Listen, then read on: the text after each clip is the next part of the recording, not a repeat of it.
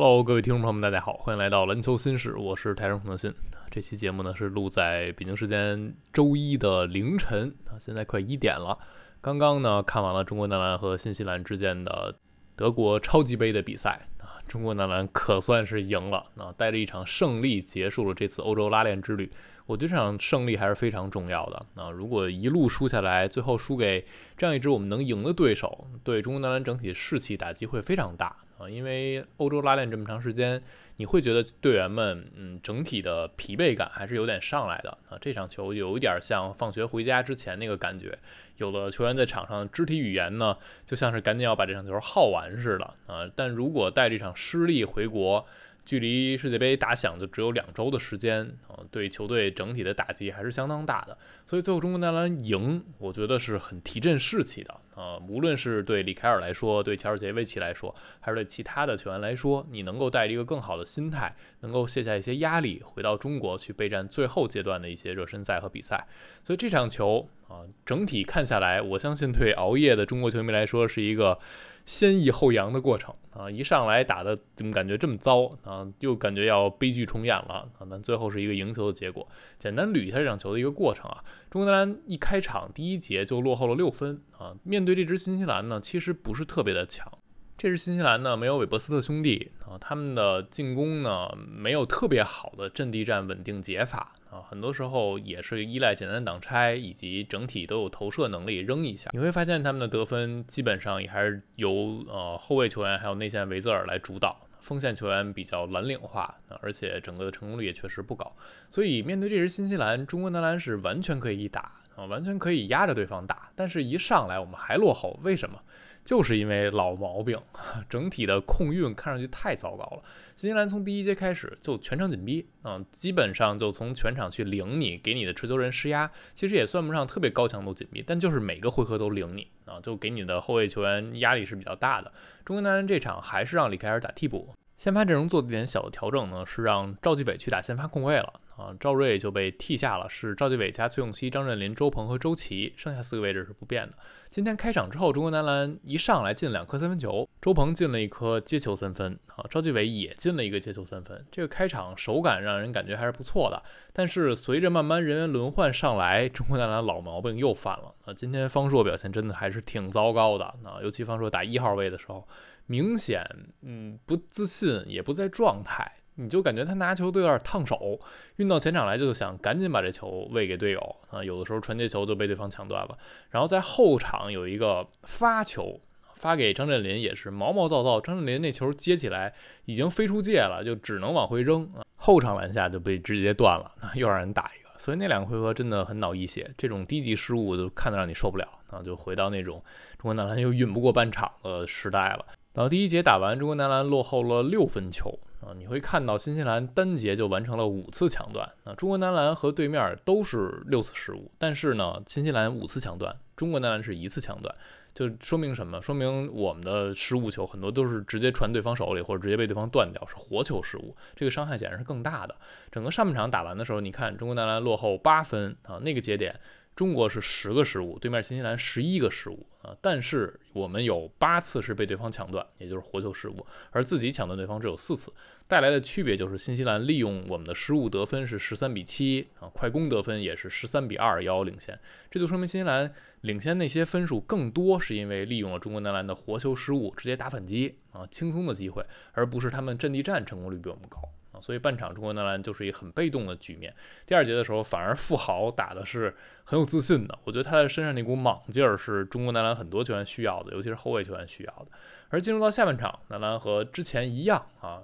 改变了首发阵容，让李凯尔进入先发。那这一回他替的是崔永熙。和昨天下半场开局很像的是啊，李凯尔一上来就承担了个人主攻的任务。那上一场打德国，他下半场一上来连攻了俩。没记错的话，中国男篮当时前四次的得分，李凯尔自己是包办了其中三个回合。而今天呢，他更坚决了，直接下半场一上来连攻了三次，最后一次是一个二加一，但是没能罚进啊，连拿了六分。后来呢，他又是呃有个人的得分进账，这一节里开始单节拿了十分球，但是在他拿十分的前半节的时间里，其实中国男篮没有能够追上新西兰，双方分差还在那儿，因为有些防守端漏洞啊，被新西兰进了两个三分球，有一个是很明显的乔治杰维奇很沮丧的防守沟通的问题。啊，就是赵睿和谁我忘了，没有看录像，就是两个人啊做一个防守的交叉，就是对方大挡拆，明显的一到四号位当时的强调都是换防，但是没换啊，就直接给新西兰外线后卫扔了一三分球就投进了，然后老乔就在场边摊手，那这显然是他强调过该怎么防，但是球队球员没有能执行好。不过这一节后半节，中国男篮还是把分差缩小了，靠的是什么？还是在防守端把这些细节做得更好了。后半节整个五分钟的时间，中国男篮防的新西兰只拿了一分是一个八比一的高潮。虽然这个高潮呢，我们自己得分也不多，但是起码防守沟通上来了，而且李凯尔还有崔永熙他们的运动能力，他们的长臂完成到了一些抢断啊拦截，这就使得中国男篮打出了一些反击的机会。所以从第三节后半段开始，中国男篮的防守上来对球队是非常重要的。打到最后一节的时候，能看出来中国男篮是真的挺想赢的。但是这最后一节发生了各种各样的事情，有插曲啊，就打到最后三分钟左右的时候，突然转播信号没了啊，在官方都看不到比赛画面了，赶紧去找一些其他的视频源。然后有一些让你这个心呢，一会儿悬在天上，一会儿又落在地上。悬在天上的时候呢，是让你有一些。非常无语的回合啊，比如说赵睿有一个啊运球过半场八秒违例，那个球当时乔尔杰维奇可能是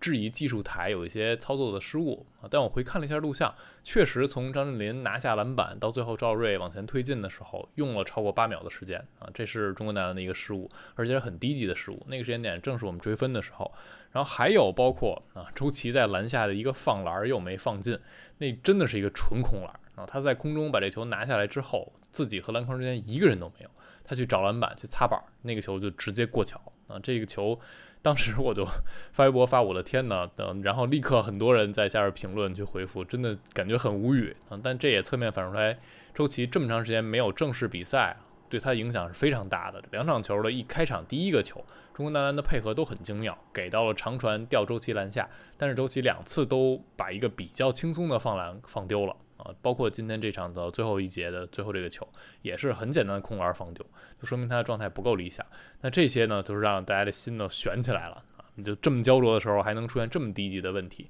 但是新落地呢，是最后时刻，那也就在没有官方信号的时候，中国男篮还是做对了一些细节，比如周琦有两个关键的后场篮板啊，崔永熙有一个很关键的前场篮板，有张镇麟的空切。最后，最后是离凯尔的英雄时刻啊！他在底线防发球的时候。让对方有一个发球的世界性难题，直接把对方这球抢断了，抢在手里，然后他一传又给到赵睿啊，赵睿就把这个时间耗得差不多，去转给自己的队友啊，中国男篮就一分险胜了新西兰。那这两场比赛打完之后，我个人最深的感受是什么？我相信很多球迷的感受和我一样，就是规划还是香啊，李凯尔还是厉害啊。这场球，李凯尔打了二十六分二十秒，是全队出场时间第二场的啊，仅次于张镇麟。在这二十六分多钟的时间里，李凯尔是十八分、五个篮板、两个助攻、四个抢断啊，以及只失误了一次，把数据栏填满了啊，十次出手进了六个，十罚六中，这命中率罚球稍微差了一点点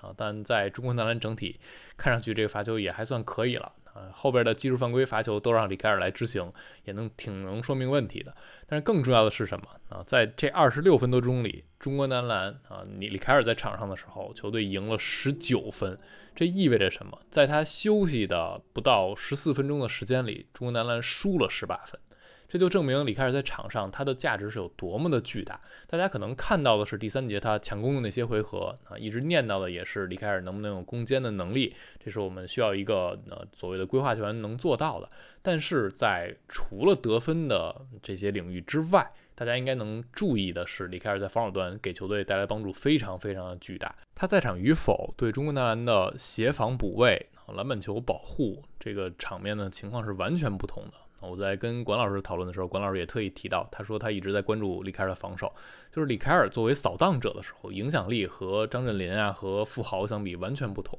就且不说他的覆盖面积更大，臂展更长，经验更足，另一点是他在场上的威慑力也体现在那儿啊。你会看到李凯尔不在的时候，新西兰的侧翼球员打富豪，顶着张镇麟头，他们就仿佛更有自信；而面对李凯尔的时候，他们确实是会忌惮的。所以李凯尔在场给整个中国男篮的防守端提升是非常大的。他和周琦同时在的时候，中国男篮的防守在阵地战方面真的是很强很强的，尤其再加上比如像崔永熙啊，今天这场。在最后时刻上，崔永熙、周鹏、张镇麟啊，包括有赵睿啊，有的时候最后防那个最后一攻的回合，中国男篮使用的是五小，就是把体型拉上去，然后有呃李凯尔、有崔永熙这样的运动能力，让整个球队的防线变得有活力啊，有高度和有长度。我们看到的是李凯尔到现在都没有打首发啊，上一场打完德国啊，乔治杰维奇说的是李凯尔的身体状态、比赛的感觉还没有到最佳。啊，他之前毕竟也经历了旅途的奔波、时差的调整，又是办手续啊，又是归队啊，确实他的身体还在调节中。所以我相信啊，里凯尔等到他身体状态调整到最好的时候啊，等到打世界杯正赛的时候，他应该是打首发的啊。尤其是你看打一些关键场次的时候啊，中国男篮需要李凯尔打三十分钟以上，他站在场上三十分钟，就绝对会比其他的。球员在场上要更好，所以我是更期待李凯尔的表现了。然后第二个我的一个感受呢，是中国男篮心态还是能很大程度上决定球队的表现的啊。从上一场打德国输了四十九分，塞奥乔尔杰维奇他并不是说哦我们能接受和世界强队这个差距是这么大，他说的反而是球队打的没有符合我们的预期，这个表现是不合格的。为什么？他觉得球员胆怯了啊，畏惧了。就感觉面对德国一上来就已经接受这个结果了，只是等着对方来攻击我们，这是小尔杰维奇最不能接受的。他说：“我们为什么把球队拉到这边来拉练？面对这样级别的对手和他们过招，就是要认识自己的水平，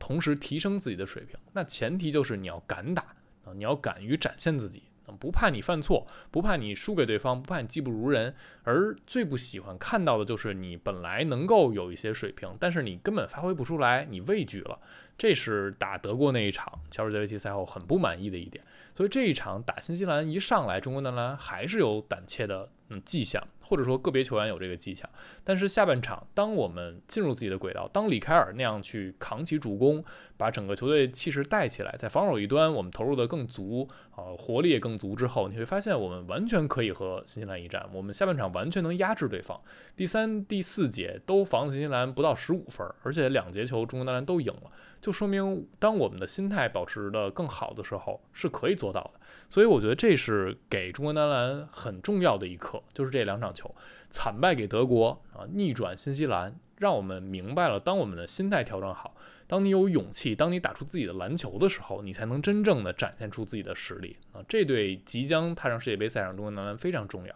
就你无论面对什么样的对手，你都要敢打啊，这是最基本的。